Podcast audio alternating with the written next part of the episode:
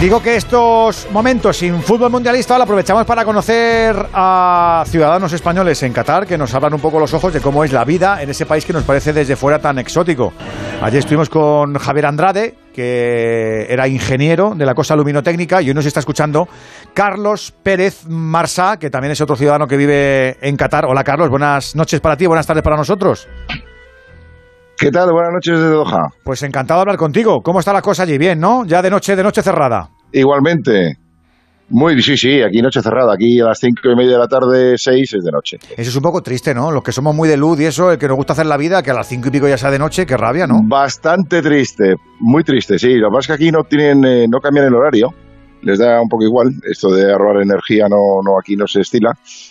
Y así que eso, a las seis de la tarde es de noche, pero también a las cinco y media de la mañana es de día, ¿eh? Ya, pero a mí es que madrugar no me gusta. Carlos, no, a mí tampoco. No te, voy, no, te voy, no te voy, a engañar. Eh, ¿A qué te dedicas, Carlos?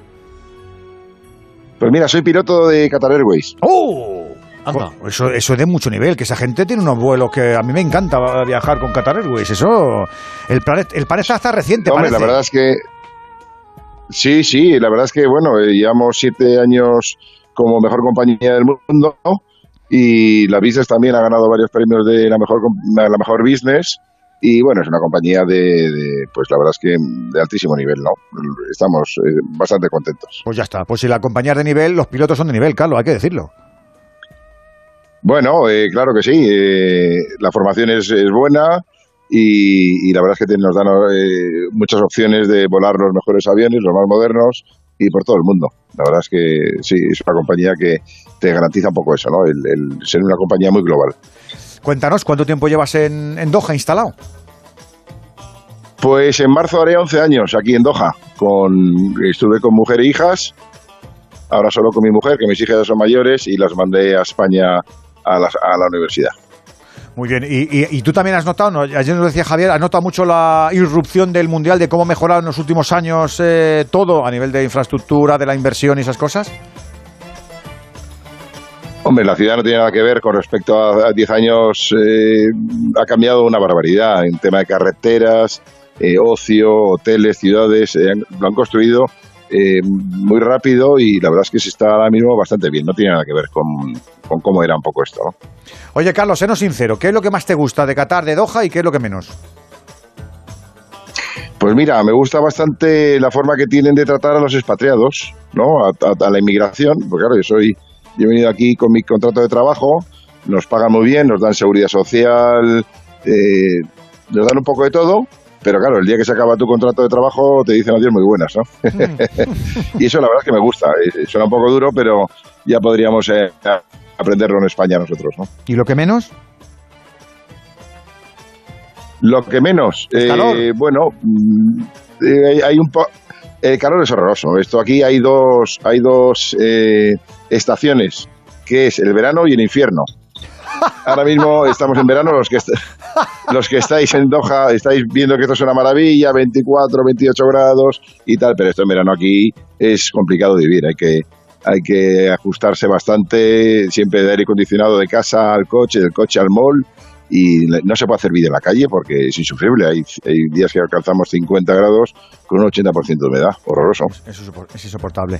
Eh, de la cosa de comer, porque claro, hemos estado hace un ratito, Carlos, hablando con el cocinero de la selección española de fútbol, con, con Rodrigo Vargas, y, y ¿Sí? nos ha dicho que no, que yo pensaba que normalmente, como nos se ha hecho en otras ocasiones, los cocineros de las grandes expediciones se llevan material de aquí, pero esta vez no, lo compran todo allí. ¿Tú te adaptas bien, te has adaptado bien a, a lo que son los productos de allí? ¿Echas algo en falta de, de, de tu casa, de tu tierra, o, o es verdad que, que, se puede comer? Aquí Sí. Aquí tenemos, tenemos de todo, comemos de maravilla, solo eh, que tenemos un poco de extraperlo porque aquí no hay cerdo. Ah, claro, claro, al ser claro, un país musulmán, claro, aquí no hay cerdo. Entonces, eh, el jamoncito y eso lo tenemos que traer cortado en la maleta y que no te lo pillen, porque si te lo pillan, pues se lo quedan. Oye, pero está muy mal. Y, está muy mal y con eso tú, un poco de está, todo. Está muy mal, con pango está, para lentejas y las, mal, y las... Carlos, está muy mal que digas tú esto, que tú eres piloto, ¿cómo puedes llevar el jamón de extraperlo si eres piloto? pero Carlos, por favor. Claro. Hombre, algún chanchullo hay que hacer, ¿no? Oy, oy, oy, Oye, Carlos, eh, por lo que comentabas eh, de que solo puedes residir mientras eh, dure tu contrato laboral, si cuando te jubiles eh, por ejemplo, quisieras quedarte? O sea, ¿no hay opción solo con nacionalidad? ¿Es imposible eh, quedarse allí a vivir? No, aquí no puedes quedarte a vivir si no tienes un contrato de trabajo. No, no existe nadie que no tenga que, esté aquí sin, sin, un contrato de trabajo. Aparte de los nacionales, por supuesto. Y luego hay una, existe una fórmula, es que si te compras una vivienda en ciertas en ciertos sitios que ellos permiten comprar a, los extranjeros, porque no puedes comprar en cualquier lado, pues entonces sí te dan derecho a tener un permiso de residencia. Ah, vale, vale, vale. ¿Pero tú, tienes eh, ganas de volver a España o...? Yo, de hecho, me vuelvo en breve porque sí, estoy como loco. Tengo tres hijas en España y créeme que llevo volando por el mundo muchos años y cada vez que veo más países, más me doy cuenta que como en España no se vive en, ningún, sitio. ¿Y te ha dado tiempo a ir a algún estadio? ¿Has estado en, partidos del Mundial? Sí, sí, he estado en dos. Estuve en el España-Costa Rica, en el Altumama, y luego estuve en el Albait, en el España-Alemania. Qué bueno. Pues nada, Carlos, que ha sido un placer el conocerte, echar un ratillo contigo. Te hemos acercado un poquito la, la terruña y, que si un día tenemos el privilegio y ahorramos, ahorramos para volar con Qatar Airways, pues te llamaremos para que nos hagas. Que yo no viajo nunca en business y me han dicho que eso es una maravilla. Eso, eso como no, es que al de al lado no lo ves, por lo visto. Nada, te van, te, van a, te van a cuidar muy bien.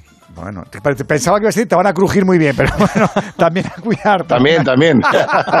te van a crujir y te van a cuidar muy bien. Lo bueno se paga, di que sí, Carlos. Oye, Carlos, gracias por contarnos cómo, cómo se ve la perspectiva desde Doha, como un ciudadano del mundo, un ciudadano español que lleva ya casi 11 años afincado en, en Qatar. Un abrazo muy grande, ojalá que, tengas a tu selección, a tus periodistas y a tus compatriotas ahí hasta el 18 de diciembre como poco. ¿eh? Un abrazo muy, muy grande y, que vaya todo bien. Ojalá, muchas gracias a vosotros. muchas gracias a vosotros, un abrazo muy fuerte. Un abrazo, un abrazo para Carlos Pérez Marsá piloto de 53 años de Qatar Airways que también vive en Doha desde hace un par de lustros y que se lo pasa muy bien. Que 50 grados, madre mía, madre, mía. Aquello es. Yo no puedo, yo no puedo. No, no, no, no. Como ha dicho, el infierno, ¿no? Eh, es verano e infierno. Esas son las dos estaciones. Verano e infierno. ¿Llevará un gorrito al En